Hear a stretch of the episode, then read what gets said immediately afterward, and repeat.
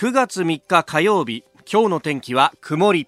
日本放送飯田浩二の OK コージーアップ。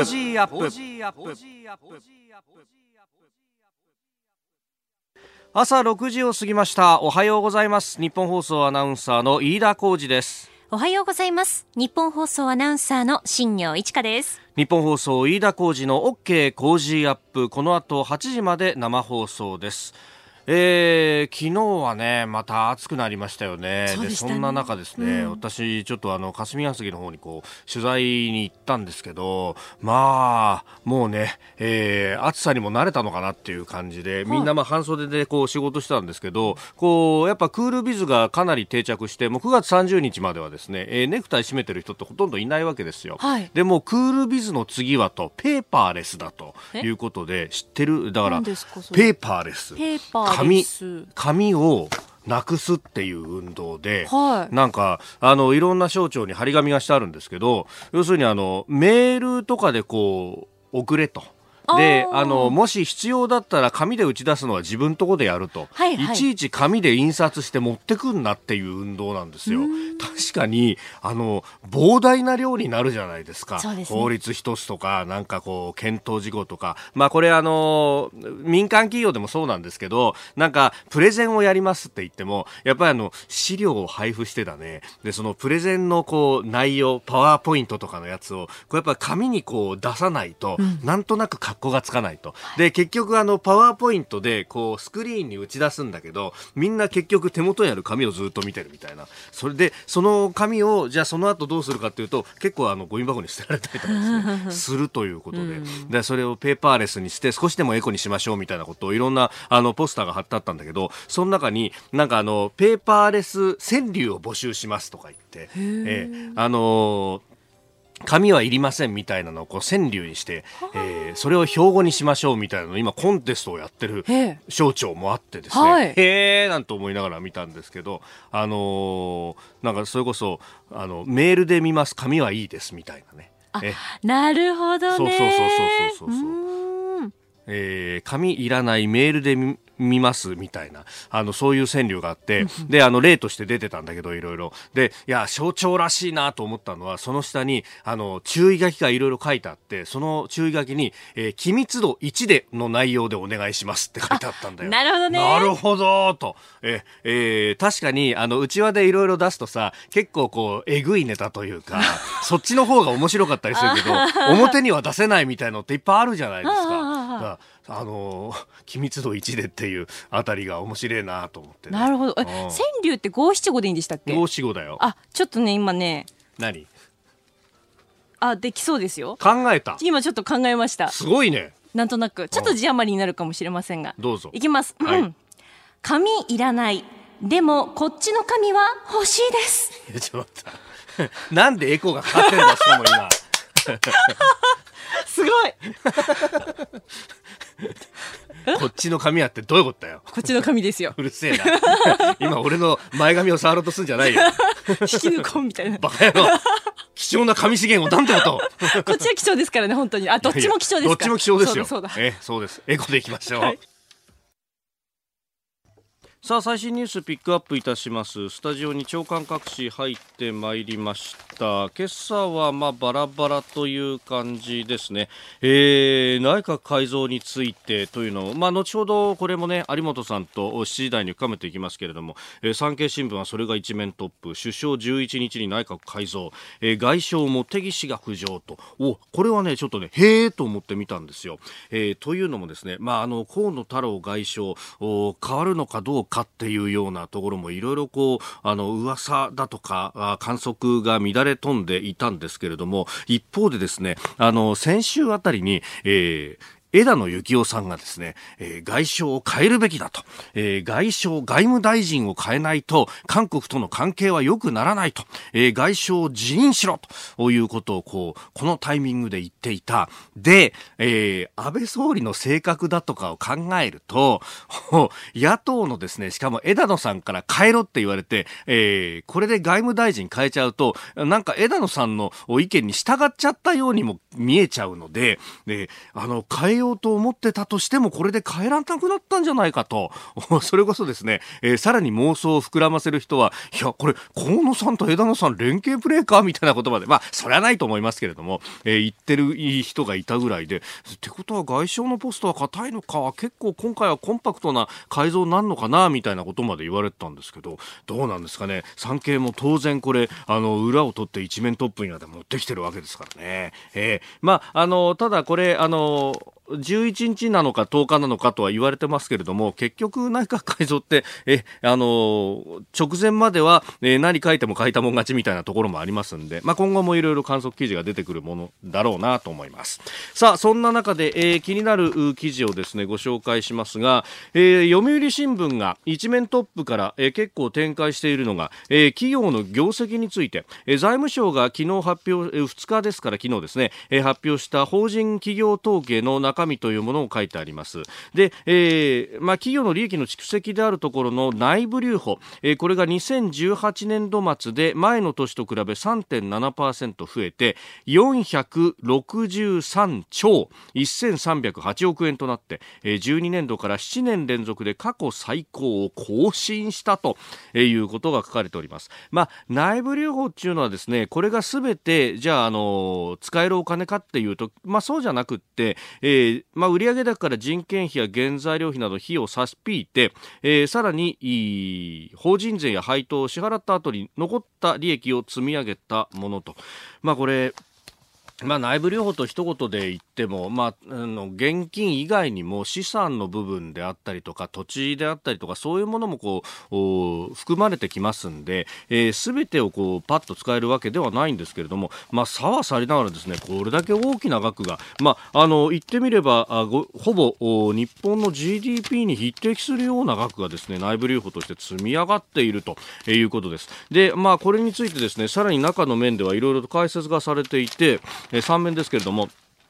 まあ、企業守り鮮明と。で、なぜ、えー、守りが鮮明なのかというと、経団連のね、側の主張などを見ると、えー、今後、設備投資は増加が見込まれると、そのための資金確保は必要なんだと。えー、あとは経済の先行きへの不安もあるし、で、さらに、えー、海外の企業の買収などですでに積極的に活用もしているんだということで、えー、これ、無駄に積み上げているわけじゃないというようなことは言われています。で、ところがですね、まあ、あの、我々働いてる側からしたら、全然その恩恵はないぞと、そんなにこう給料増えてないし、え、ボーナスで還元って言うけれども、それ一部大企業の話でしょという感じになりますよね。で、えー、日本経済新聞の今度3面を除くとですね、その、じゃあ設備投資にこれから使うからって言いますけれども、本当に使う気あんのかっていうのが出てます。えー、3面には、えー、どういうことが書かれてるかっていうと、お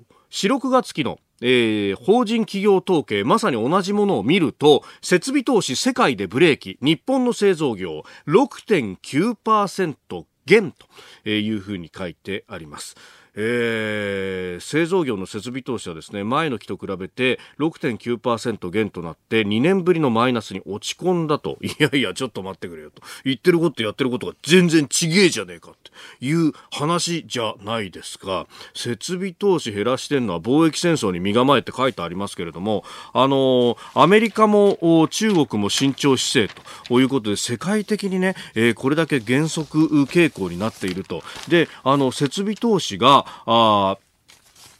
これ伸びていかないと。え、じゃあ、あの、今後増加が見込まれるとされるその設備投資っていうね、内部留保を積み上げてる理由がそもそも崩壊してるじゃないかと。え、だったらじゃあそのお金どこに使うのっていうと、これ、あの、景気後退に身構えてそのまんまって、えー、いうことになるんでしょうけれども、あの、日本の経済に関して言えば GDP の6割は、あ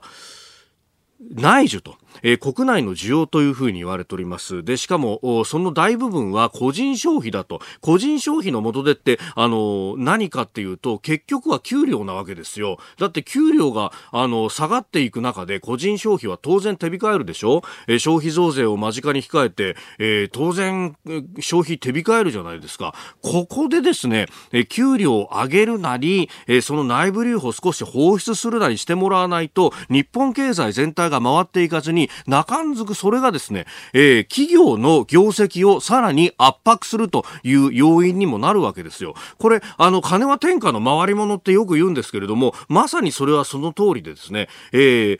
給料が下がっていったら、えー、それで、え、やりくりをして、え、消費を落ち込ませると。まあ、あの、それはね、あの、家計にとってはやりくりをすることで、え、貯金が増えたりとかしていいのかもしれないけど、日本経済全体としてはそれはマイナスになってしまって、企業の業績はさらに悪化すると。ええ、結局ですね、あの、一企業の最適を追い求めることで全体がどんどん冷え込んでいくっていうことになりかねないわけですね。そこでキックオフとして、えー、政府は、あの、ある意味、えーまあ、あの、借金をある程度してもなんとかなる主体なので、えー、一生懸命景気を上げようとするんですが、企業がこの調子じゃ上がってかねえよっていうのが、ここ6、7年の内容であったりもいたします。いずれにせよあまりこれいいニュースじゃないような気がするんですけれどもね。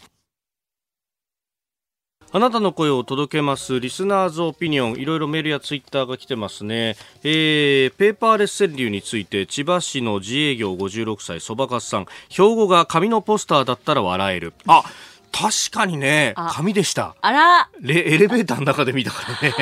紙のポスターだったな、そういえば。確かにね、いかにもな感じの冷た甘さ。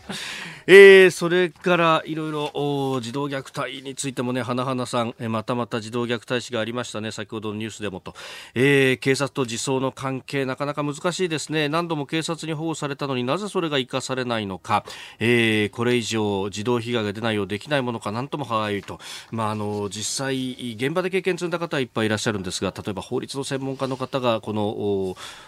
児童相談所に勤められている方で多いのかっていうとそうでもないと、うん、すぐ生まれた時になかなか反論できないとかね、えー、いろんなことがあるようですけれども、まあ、予算も足らないとも言われております。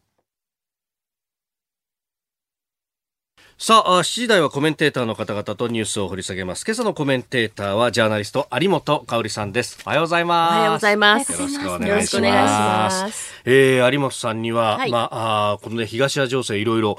解説いただこうと思います。今日もよろしくお願いします。はい、お願いします。さて、ここで私、飯田からのお知らせです。私、飯田浩二と論客たちがニュースをズバッと切るイベント、飯田浩司そこまで言うか？ the live 2。11月16日土曜日、有楽町読売ホールで開催いたします。11月16日土曜日です。昼と夕方の2回公演です。えゲストには、 Cozy up コメンテーターの方々も登場いたします。11月16日土曜日昼公演は午後1時開演。参議院議員青山繁晴さん、ジャーナリスト長谷川幸洋さん、元自衛官で評論家牛尾正人さんをゲストに外交安全保障について考えます。11月16日土曜日夕方公演は午後5時開演こちらには評論家宮崎哲也さん数量政策学者高橋洋一さん経済学者飯田康之さんそして経済評論家常年司さんをゲストに日本経済の行方を読みます。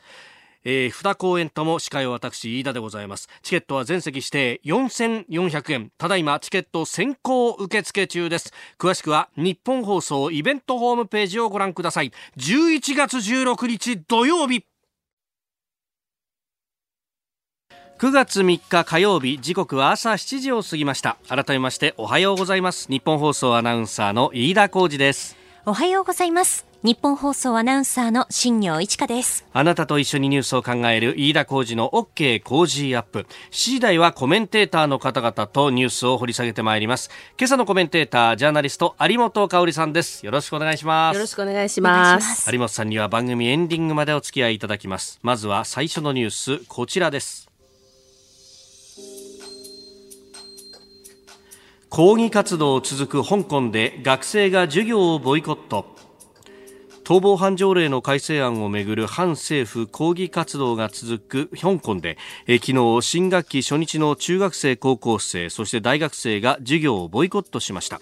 香港メディアによりますと政府トップの林鄭月が行政長官の母校の中高生もヘルメットとガスマスクをつけて抗議の座り込みを行いました。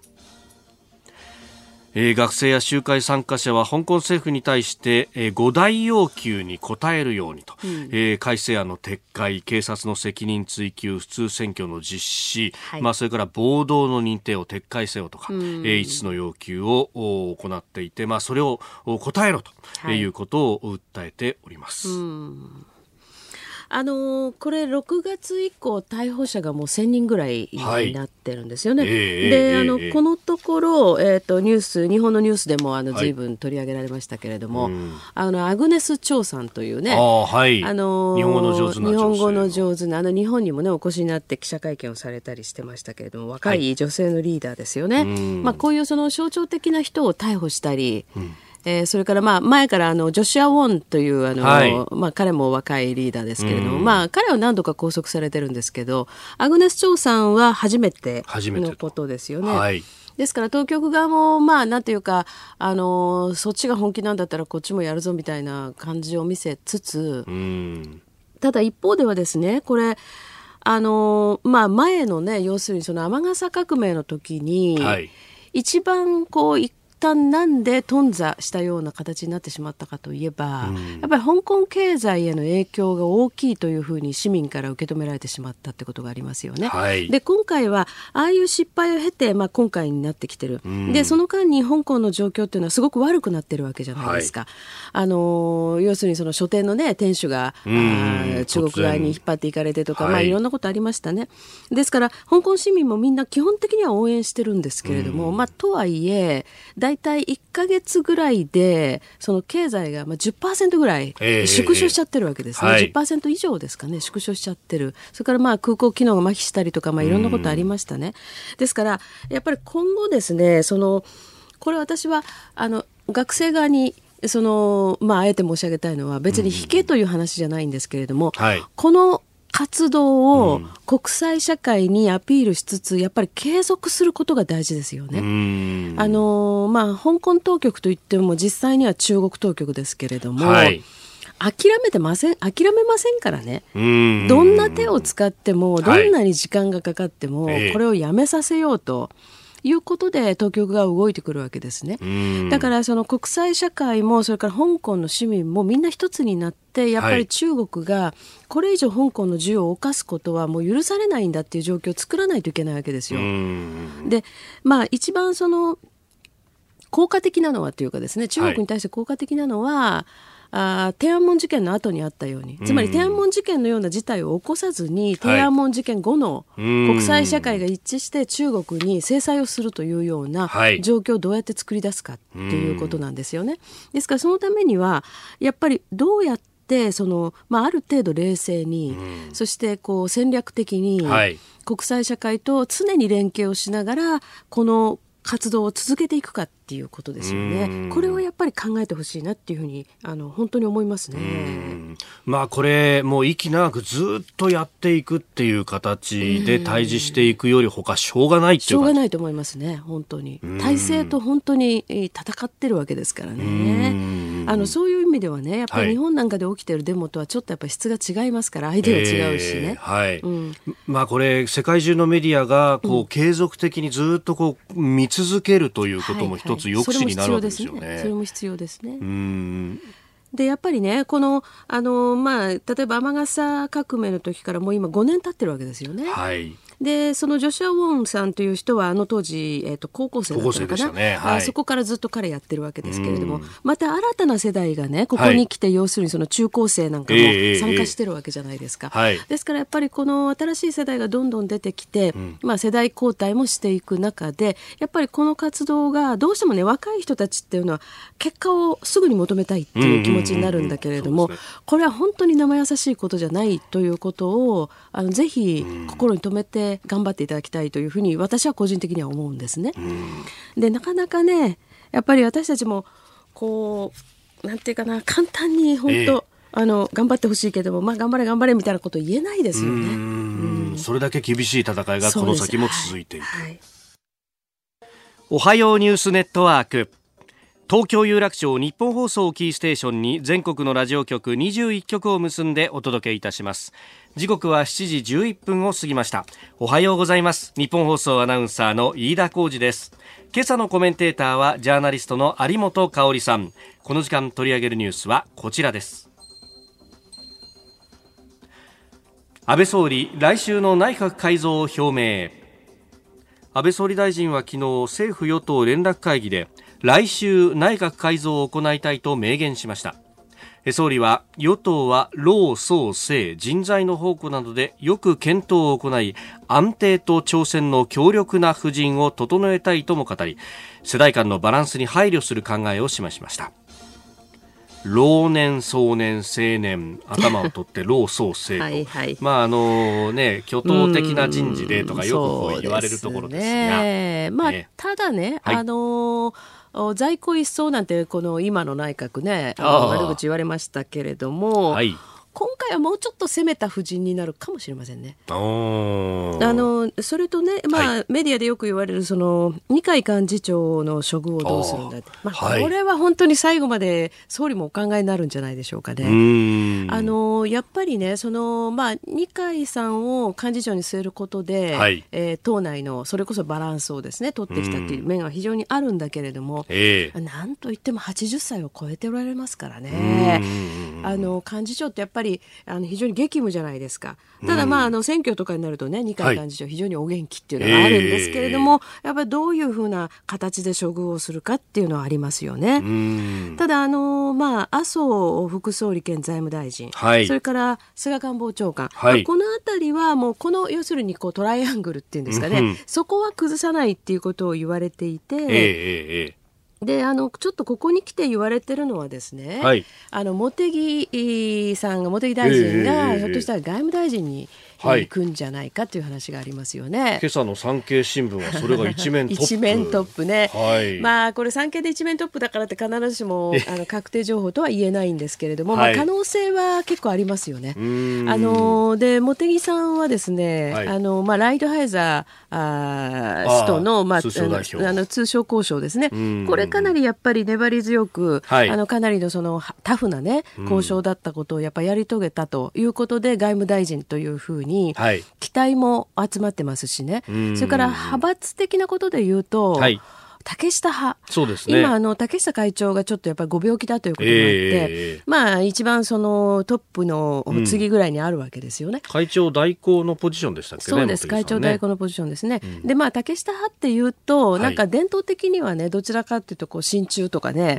いろんなことが想起されるけれども、はいあのー、でもまあ、例えばね、河野太郎さんを外務大臣としてああいうふうに使ったという、まあ、安倍官邸ですから、はい、まあ、茂木さんもねそのご自身の今までのカラーとかあるいはその派閥のカラーとかというのとは別に、はい。まあ、いわゆる安倍外交の中で、えー、そのかなりこう仕事をする人として、えー、活躍されるんじゃないかという期待もあるしそれからやっぱりアメリカとの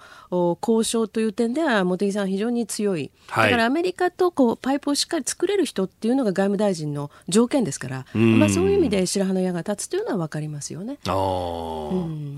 まあ、そして、まあ、外交防衛っていうのはこれから先重要になってくる。そうそう防衛大臣どうするんでしょうねっていう話ですよね。防衛大臣は変えるんじゃないかな。あいくらなんでもね。いく らなんでもまあ一応そのですから、はい、あ今までその経験のある方とか、えー、あるいは全く初めての方っていうので、えー、人材は一応何人かはいらっしゃるから、まあそういう中からっていう可能性が高いと今のところは言われてますよね。あの党内ではね、は。い、昨日ちょっと自民党の幹部と私もちょっと話す機会ありましたけれども。はいまあそうじゃないかなというような感じの声が聞こえてくる。それからね、あの、はい、小泉進次郎さんですよ。ああ、はい。ええ、ええ。ひょっとしたらいよいよ入閣はあるかな。おどうなんでしょうねっていうことを。まあそうするとこの改造の目玉ってことになって、うん、まあワイドショーだとかを中心にしてこう大きく取り上げるんでしょうね。まあ可能性はなきにしもあらず。ただね、うん、逆にあの進次郎さんは党の方の仕事をさせるんじゃないかっていうようなそういうあの予想もありますね。これも全部いずれにしても総理の頭の中にしか今のところはないから、実際にはほとんどの人が憶測でものを言ってるわけですけれどもね。まあそういうような。ええまあ進次郎さんのその経験として国会対策だとかその辺のこう裏方の仕事っていうのもやってみた方がいいんじゃないかっていうね。ね仕事をやった方がいいんじゃないかっていう声もありますよね。いきなり大臣に抜擢するというよりは。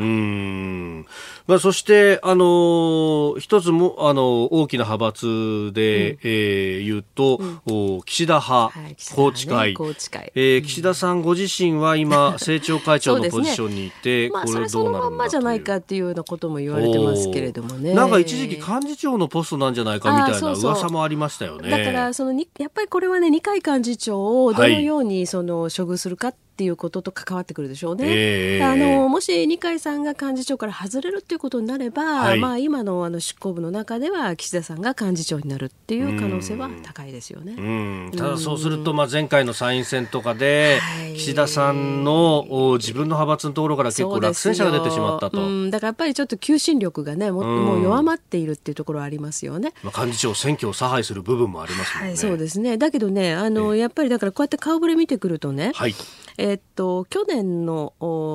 あれいつでしたっけ？夏でしたっけ？あの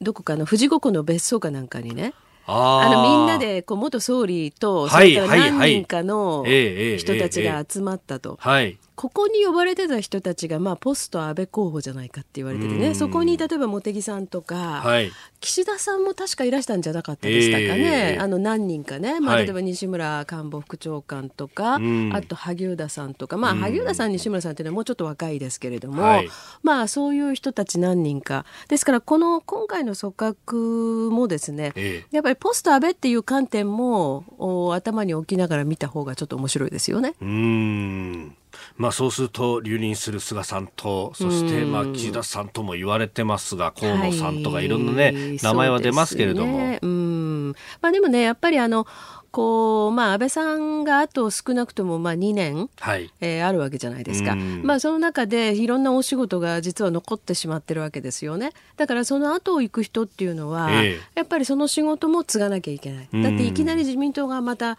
あぐっとこう路線を変えるっていうことももうもはやこうなってくるとちょっとき難しいでしょ。だからそれをある程度継承できてその上で新たなそのご自分のね、なんかビジョンみたいなものを示せる人は一体誰なのかっていうのをこれから私たちもいろいろ見極めなきゃいけないなというところだと思いますね。はいまあ、次の、ね、内閣は当然憲法改正を視野に入れつつ、ね、ということになりますからね、はい、そういうことになると思いますね。えでは続いて2つ目こちらです。中国1日の追加関税でアメリカを WTO に提訴へ中国商務省は昨日アメリカが今月1日に1100億ドル相当の中国製品にの対象に発動した制裁関税措置について WTO 世界貿易機関に提訴すると発表しました。アメリカの措置は米中両国の首脳会談での共通認識に著しく背いていると強く批判。WTO のルールに基づき自らの合法的な権益を守り抜くとしております。あのここのところね、まあ、その WTO に、まあ、なんか私ね、えー、ちょっと人間が古いのかもしれないけれども、えー中国って WTO になんか提訴される国っていうイメージの方がもうずっと強いわけですよね。そうですね。だけどその中国が最近ではこう、うん、特にアメリカがトランプ政権になってからですね、はい、いや自由貿易は大事だとか言うわけじゃないですか。自由貿易の機種だみたいなね。なんかもう冗談はいい加減にしろみたいな感じなんですけれどもね。はい、ただそのやっぱり WTO 自体がもうちょっとその仕組みが古くなっちゃってね、機能不全に陥ってるっていう感が強いですよね。はい、で特にそのまあ今申しましたように過去そのずっとね、うん、どちらかというと中国は WTO に提訴されてきた、はい、それはその不当ダンピングとかそういうふうなことで提訴されることが多かったんだけれども、うん、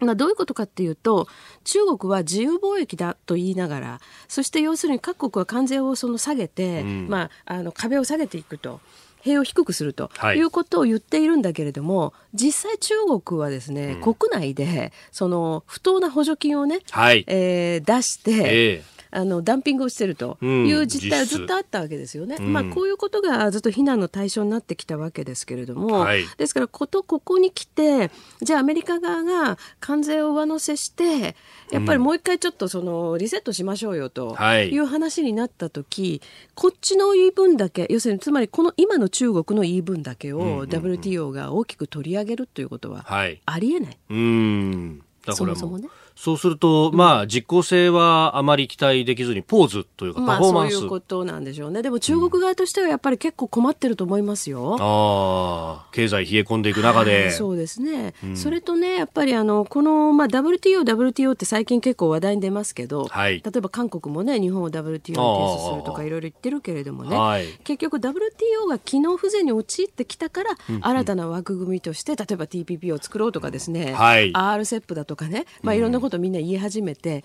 要するにあのー、もう一回一巡して、なんかこうブロック経済化されていくみたいな話なわけでしょ、えー、ですからこの WTO 提訴っていうのは本当にまあファイティングポーズ取ってるということに過ぎないと思いますけど、ね、はい、有本香里さんとお送りしました。7時27分です。今朝のコメンテータージャーナリスト有本香里さんです。引き続きよろしくお願いします。よろしくお願いします。続いて教えてニュースキーワードです羽田空港国際線増枠。国土交通省は昨日東京オリンピック・パラリンピックを控えて来年3月から1日50便増える羽田空港の国際線発着枠について中国、ロシア、オーストラリアなど9つの国と地域に配分すると発表しました。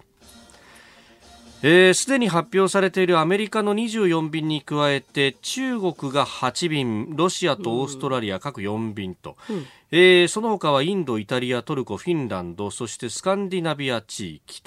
というところが各2便ということです。うんうんどんどんやってほしいですね。どんどんやってほしい。はい、うん、もう私は前から言ってるんですけれどもね、はい、この国土交通省でね、昔あの、昔って言ってもまあ、5、6年前かな。あのーその空港のね、あの、政策をいろいろしゃべる、まあ、あの、空港政策の懇談会というののメンバーだったことがあるんですよ。はい、もうとにかく羽田の国際線増枠した方がいいということはずっと言ってましたね。やっぱり都心へのアクセスの良さっていうのは、はい、あのまあその大都市のね国際空港の一番のその、はい、なんていうかな気にする条件ですからね。それとやっぱりあの成田空港というのがね、最近私降りて思うんですけど、はい、今ね大都市のその国際空港で、うん、ああいう作りの空港ってもうあまりないんですよ。ターミナルが、はい、皆さんも結構いろんなところにいらっしゃるからそう感じません？結構あのなんか歩くなっていう印象はあるんですよね。でしょ？なんかああいう横長にね、まあ、やっぱりあの、成田の場合は用地取得に結構いろんなね、条件があったために、ああいうふうにしか作れなかったし、あるいは新しいターミナル作るにしてもああいうふうにしか増やせなかった。ったのかもしれませんけれども、はい、あの作りはもう古いですよね。ああ、なんか海外の空港をこう見てると、うん、なんかターミナルの真ん中が丸くて、そうそう、放射状になってるんですよ、みんなね。えー、まあその方がやっぱりあのみんなアクセスしやすいからっていうことなんですけれども、はい、飛行機も人も。だからまあそういうふうな空港が理想的であるとするならば、はいまあ、羽田の方がそのような形に近づけやすいですよね。うんうん、まあ、今ね、うん、えー、第2ターミナルを伸ばすのと、はい、国際線ターミナル第3っていうね、新しい名前にして、はいね、もうどんどん増やしていく方向と。えー、そうですね。で、やっぱりそのアメリカのね、あのー、まあ、枠が多いということはあるんですけれども、はい、それでも世界各国に増やしているというのはとてもいいということですよね。ただね、私はもう一つね、やっぱりこの空港政策について言いたいことがあるの。はい、それはですね、うん、東京都がもうちょっと頑張ってほしいんですけれども、うん、あの横田基地ですね、はい、あそこをやっぱり軍民共用にしてですね、はい、あそこに国際線をそのまあ発着できるとかですね、はい、とにかくあそこをね、うん、あの使うと。い。うことですよ。これやっぱりアメリカ側と、そのまあ国はもちろんなんですけれどもね、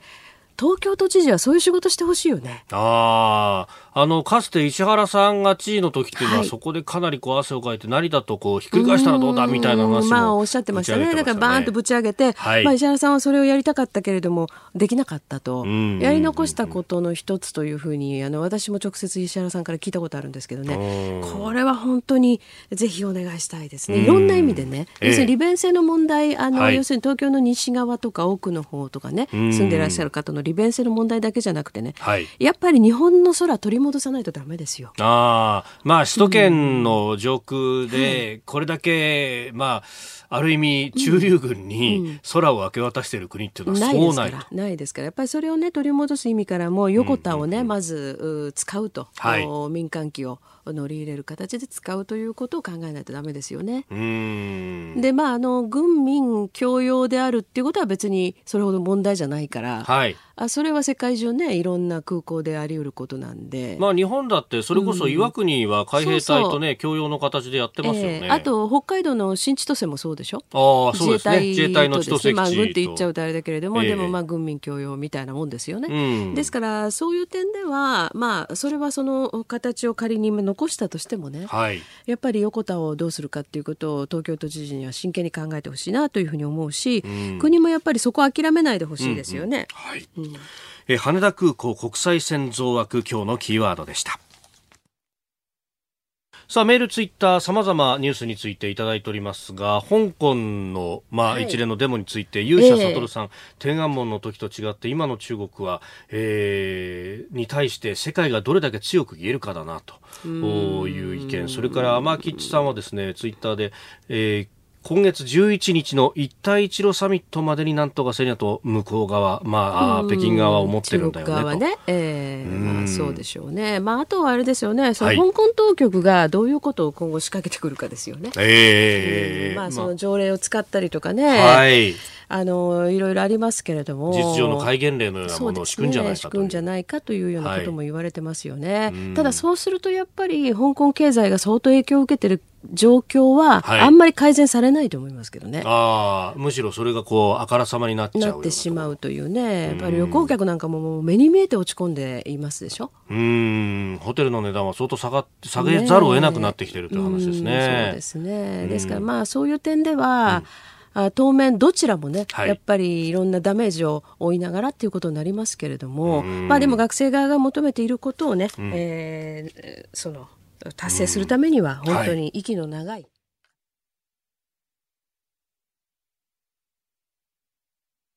お送りしております日本放送飯田浩二の OK 工事アップ。お相手は私日本放送アナウンサー飯田浩二と新業一華がお送りしています。今朝のコメンテーターはジャーナリストの有本香里さんです。引き続きよろしくお願いします。よろしくお願いします。お願いします。続いてここだけニューススクープアップです。この時間最後のニュースをスクープアップソロモン諸島台湾と国交断絶か。太平洋の島国ソロモン諸島は今週にも台湾との外交関係を見直し中国との国交を樹立する方針を明らかにする可能性があるとロイター通信が昨日ソロモン議会幹部の話として報じました。あのー、このところそのね、あのアフリカとティカットっていうのをやってましたが、それと並行して、なんか太平洋諸国と、うんオーストラリアの会議があったけれども、これ、オーストラリアバッシングみたいなものがなんかその諸国から結構出ていて、そうなんですよね。後ろに中国がみたいな話ありましたよね。まあ、後ろにがっつり中国がですよ。がっつりもうこれ本当に。あの、私も今これですね、いろんな方から情報収集してるんですけれどもね。はい、それであの、えー、っと、1か月ちょっと前ですかね、あの、はい、まあ私が出てるインターネット番組、虎ノ門ニュースというので、はい、あの、今外務副大臣の佐藤正久さんをお呼びして、はいあもう2か月ぐらい前かな、あの要するにねこの太平洋島諸国というのがいかに重要かっていうことをやったんです。はい、でいかに中国が今ここにもうものすごい勢いで触手を伸ばしてるかっていうことをやったんですけど、えーえー、このソロモン諸島というのは、はい、まあ、日本人に関係あるところでいうとガダルカナル。あ、ねはい、あのこれソロモン諸島ですよね、えー、もうここもものすごくやっぱり中国が入り込んでいて、で台湾はですね、はい、えっと今ちょっと減っちゃって世界で17の国と国交が一応かろうじてあるんですよ。はい、そのうちの6つの国がこの太平洋島諸国の中にあるんですね、はい、そのうちの一つがソロモン諸島なんですけど、はい、これずっとですねここ数年の間、うん、そのまあもともとね要するに台湾が一生懸命経済援助とかいろんなことやってるわけじゃないですか。ええはいでこの、まあ、国々これはソロモンだけじゃないんですけど、まあ、ソロモンは特にですが、うん、まあ、この国の例えば議員の人たちとかね、まあ、そういう人たちが、この台湾系の企業とつながってんじゃないか。いろんなそういうねこの、はい、なんていうかなまあ義国が言われてきてたんですよ。うんうんうん、でまあそのことも確かにその全くの噂じゃないんだけれども、えー、ただねそういうプロパガンダを煽ってるのが中国だっていうことも言えるわけですね。じゃあだってね変な話、はい、そのいろんな国のね特に途上国の、まあ、支配層に、はいお金をとかいろんな利権をとか、ええ、ああいうのはもうどちらかというと中国の得意なところじゃないですか。じゃあ例えば台湾とあの国交切れてですね、はい、中国と国交を結んだら、うん、クリーンになるんですか？って言ったらならないんですよ。よりまあ増すんじゃねえかなと個人的にも思います、ね、思うでしょ？それとねやっぱりこういうニュースってほとんど日本に伝わらないんだけれども、はい、これ実は日本にとっても極めて重要なことで。この太平洋島諸国っていうのは、まあ、日本が歴史的にいろんな関わり合いを持った国々が多いというだけじゃなくて、ね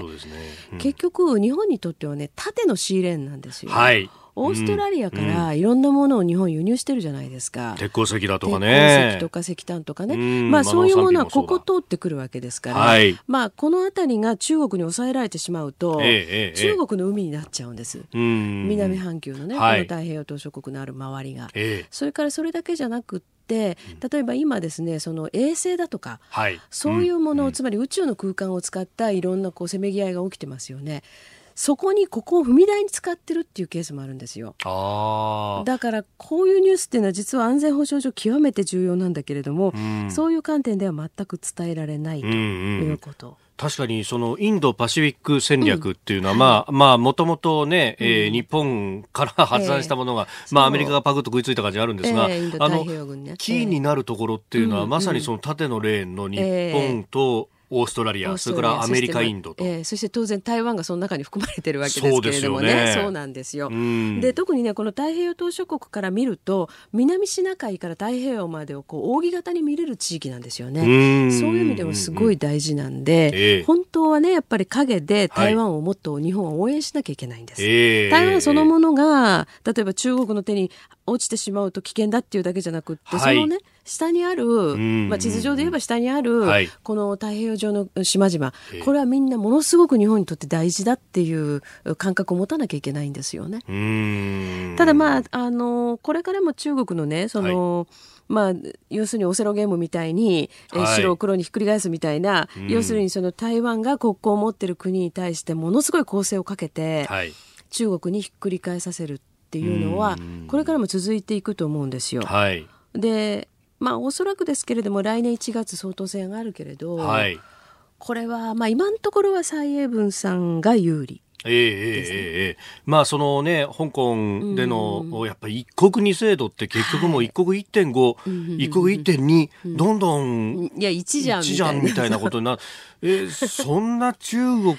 と こう一緒にはなれないよっていうことですね。うん、で蔡さんもこのところね例えばアメリカに行って、はい、えー、まあ、自分はこの自由な台湾を守るためには一歩も引かないんだみたいなねメッセージを発したりとか、はい、あのそういう姿勢というのは特にね民進党支持層じゃない人からも評価されてますよね台湾で。なるほど、うん、台湾の、まあ、無党派層であったりとか、はい、そうですね。うん。国民党は韓国瑜さんという人。韓国瑜さんね、えー、だからちょっと韓国瑜さんでは弱いんじゃないかと。あ直前差し替えもあり得るかもとまた、うんまあ、今のところそうは言ってないんですけれどもね、えー、それからあの、えーと、本杯の、ね、会長、はい、テリー・ゴーさんですね、はい、まあ、この人が無所属で出るんじゃないかとか言われてますけどただ無所属出馬って結構ハードルが高いんでね。実際に出られるかどうかはちょっとわからないということですね。蔡さんがもし厳しい選挙になるとしたら、うん、その台北の市長のカ・ブンテスさんという人が、はいはいはい、えー、出てくるとリベラルの票が割れるんじゃないかみたいなことも言われてます、ね、まあ、それは言われれてましたね、えー、言われてましたけどね、うんうんうんうん、まあ、先週台湾でいろいろ話したところによるとですね、ね。はい、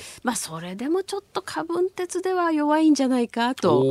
いう話ですね。やっぱそこもまあ一時は、まあのひまわり運動の時とかすごく人気になりましたけど、うん、人気ありましたけどね。やっぱりあの人もちょっと変わった人ですからね。で海のものとも山のものともやっぱりわからない。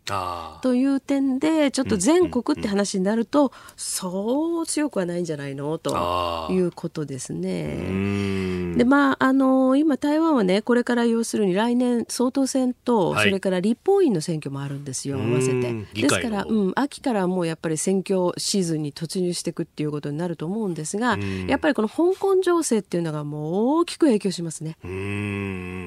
でもそれもあれですよね、うん、あの共産中国に対しての、まあ、プレッシャーというか、うん、まあ、あのそこで学生たちを守るためには、うん、それも抑止力として使っていかなきゃこっちもいけないし、まあそういうことね、台湾を、うん、も支えていくっていうのもこれ日本にとって重要。そうそうそれはすごく重要なんですよね。だからその、うん、今日のまあ香港で起きてることが、まあ、明日の台湾だっていうふうに台湾の人たちは、うん、危機感を非常に強めている、はい、その危機感がないのが日本なんですけれども、うん、なんか全く対岸の火事みたいにしてこうね、はい、あの香港頑張れというふうな感じで、まあ、報道多少はされてますけれどもね、えー、まあ、そういう自分たちの身に置き換えるっていうところまではまだ来てませんよね。ただねやっぱ台湾今年はあの8月月の1日から、はい、えーと、中国がですね個人旅行禁止したんですよ中国人の観光客。はいそうでしたねですから台北の街の中にはほとんど中国人の観光客がいないという近年ない光景が見られましたね。うんうんうん、でちょっとまあホテル代金なんかも安くなってたんですけどね。あの私毎年台湾行ってるんですね、はい、このところね、ええ、あの台湾の2つの大学で、えっと、講演をちょっとさせていただいて去年も今年も。でねその、まあ、街に出ていろんな話を聞くと、はい、去年はね、え。やっぱり蔡さんに対して蔡英文総統だから、中国からいろんな嫌がらせを受けて経済が悪くなってるっていうあ,、まあ、ある意味プロパガンダが浸透してたんですよ、中国側に都合のいい、はい、でも今年はそういうことを言う人ほとんどいなかったですね。あそうですか、うん。まあ、むしろ台湾人はもうちょっと腹決めたところもあるし、はい。それからまあこれだけ中国人が来なくなっちゃった、ええええ、でも全体のねインバウンドの数は減ってないんですよ。うん、あそうなんですねというかね、まあ、今回その個人旅行客があ全部なくなっちゃったみたいなもんだから、はい、あの相当例えば東部地域観光にねあの寄って立てた地域なんかはか、はい、結構打撃もあるし、うん、それから今年の数字はまだ出てませんから分かりませんけれども、うん、去年だって一昨年だってどんどん減らされてきてるわけですよ。減らされてきてるんですけどもその分を東南アジアとかオセアニア地域に集中的にプロモーションを打ったんで、一応数としては全体はちょっとずつ上がってきてるっていう状況なんです。だからまあ頑張って中国頼みをやめていくしかないよね、みたいな感じの空気は結構出てきててとてもじゃないけど香港みたいなね、ええ、あんな状況になったらとんでもないというコンセンサスにはなってますね、うん、その辺は日本も見習うべきところですね。そうですね。それとやっぱりね蔡さんがねあのアメリカから兵器を買ったりした、はい、これは非常に高く評価されてますなるほど、うん